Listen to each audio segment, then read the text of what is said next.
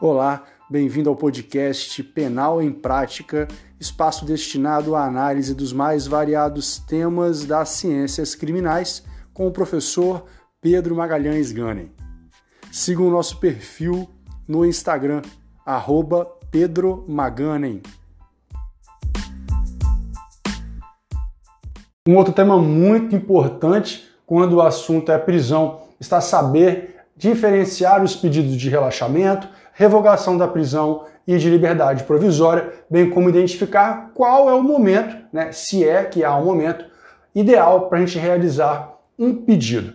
Você pode até pensar que não existe diferença entre os pedidos ou até mesmo que não faz diferença na prática penal saber diferenciar um dos outros. Mas olha, eu vou te ser bem sincero, pode até ser que no final das contas você consiga alcançar seu objetivo, que era a liberdade do réu, mesmo tendo feito a petição errada mas isso demonstra para o destinatário da sua petição, bem como para todos aqueles que tiverem acesso aos autos, um desconhecimento técnico sobre a petição certa e o pedido certo a ser feito.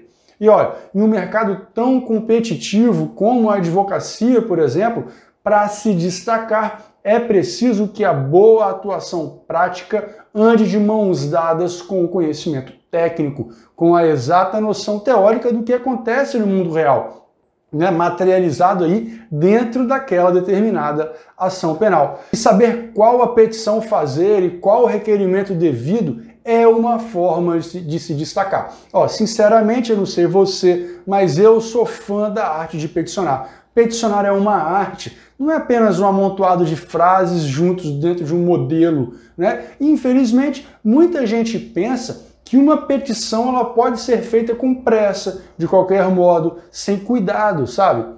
Mas pensa bem comigo. Provavelmente a petição vai parar lá nos autos muito antes de você comparecer no cartório, né, no gabinete. Então é muito mais provável que a sua petição seja lida antes de você ter a oportunidade de despachar com o juiz. Por isso, ela precisa causar uma boa impressão. Na verdade, para ser bem sincero mesmo, o negócio é não demonstrar desleixo. Pense no processo como um jogo e a sua postura dentro da partida é essencial para atingir os seus objetivos. Mais importante do que deixar uma boa impressão é não deixar uma má impressão. E a petição, ela tem um papel muito importante nisso tudo, tá? Mas beleza, vamos falar efetivamente do tema da aula, que é saber identificar e diferenciar o relaxamento da prisão, da revogação da prisão e da liberdade provisória. O primeiro que a gente vai ver é o relaxamento da prisão. Para se falar do relaxamento de uma prisão, essa prisão ela deve ser ilegal. Se a prisão for ilegal, deve ser relaxada. E isso está lá no artigo 5 inciso 65 da Constituição, quando diz que a prisão ilegal será imediatamente relaxada pela autoridade judiciária. Dá para ver aí do dispositivo que, ao contrário do que muitos pensam, não é apenas ilegalidade na prisão em flagrante. Porque pode ser que a redação do 310, inciso 1 do CPP, ele leve a gente a esse entendimento de que o relaxamento ele é apenas na prisão em flagrante ilegal.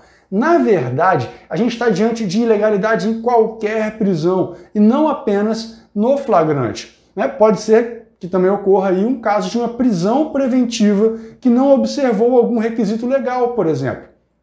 A lei anticrime ela trouxe muitas mudanças, dentre elas a revisão aí a cada 90 dias da decisão de se manter prisões preventivas sob pena de tornar a prisão ilegal.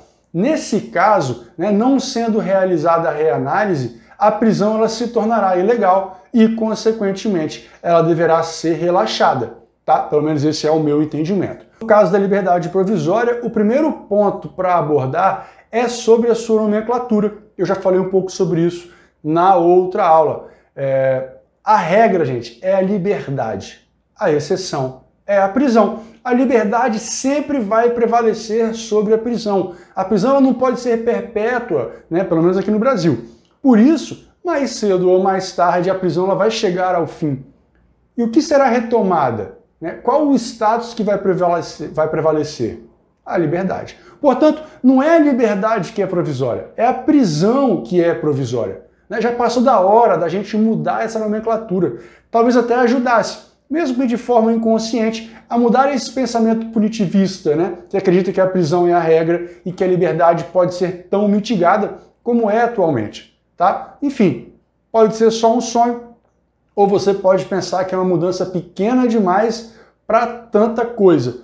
Mas a gente precisa começar a mudar em algum ponto. Né? Se não for assim, a gente nunca vai conseguir mudar nada. Agora, falando diretamente sobre a liberdade provisória, ela pode ser concedida com ou sem o pagamento de fiança, em regra e, claro, na prisão em flagrante, hipótese do artigo 310, inciso 3 do Código de Processo Penal. Caso não exista ilegalidade na prisão em flagrante, né, apta a gerar o relaxamento da prisão, a autoridade judiciária, entendendo não estarem presentes os requisitos da prisão preventiva, vai conceder liberdade provisória ao indiciado, com ou sem fiança. Se a prisão ela for convertida em preventiva, já não é mais a fase para se pedir a liberdade provisória. Agora já é o momento da revogação da prisão. Só uma observação: eu usei aspas para falar da conversão da prisão em flagrante em prisão preventiva, porque eu acho mais correto o entendimento de que, apesar do texto legal ele tratar o ato como uma conversão, a gente não pode converter em institutos diferentes. É tipo querer transformar uma banana em uma maçã. São coisas diferentes, tá? Então o certo seria a gente falar na decretação de uma prisão preventiva e não da conversão do flagrante em preventiva. Mas tudo bem. Então, se a prisão preventiva ela for decretada após a homologação da prisão em flagrante, a medida adequada é a revogação da prisão, desde que, é claro, essa prisão ela não seja ilegal. Porque se ela for ilegal, a gente já viu que é a hipótese para o relaxamento da prisão. A revogação da prisão, então, é a medida adequada para os casos de prisão cautelar decretada pela autoridade judiciária, seja ela prisão preventiva ou prisão temporária. Vamos lá, para resumir o que a gente já viu até agora. O relaxamento é para prisões ilegais, a liberdade provisória para as prisões em flagrante e a revogação é para prisões cautelares, preventiva e temporária, certo?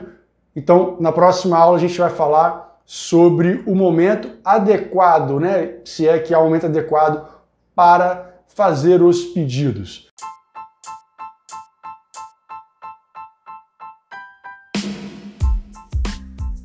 E é assim que nós encerramos mais esse episódio. Obrigado pela companhia e até a próxima.